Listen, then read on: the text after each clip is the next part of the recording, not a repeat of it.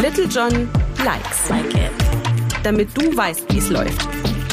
I like it. Was ist denn eigentlich der Unterschied zwischen einem E-Bike und einem normalen Fahrrad? Erstmal nicht so viel. Die Optik vielleicht. I've been looking, I've been searching. Okay, der Akku. Der ist entweder von einem dickeren Rahmen umschlossen oder eben gut sichtbar unter dem Gepäckträger oder auf dem Rahmen angebracht. Dann gibt's noch den Motor, wobei der recht dezent in der Narbe des Hinterrads oder mittig im Tretlager sitzt. Der wohl eindeutigste Unterschied zwischen E-Bike und normalem Fahrrad ist die motorbetriebene Unterstützung beim Treten. Bei maximal 25 km/h ist allerdings Schluss.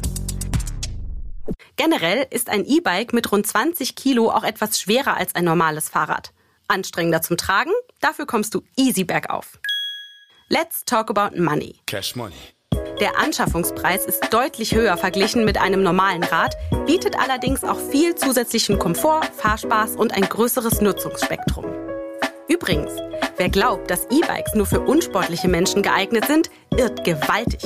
Auspowern kannst du dich auf einem E-Bike genau wie auf einem herkömmlichen. Nur mit mehr Spaß und Dynamik.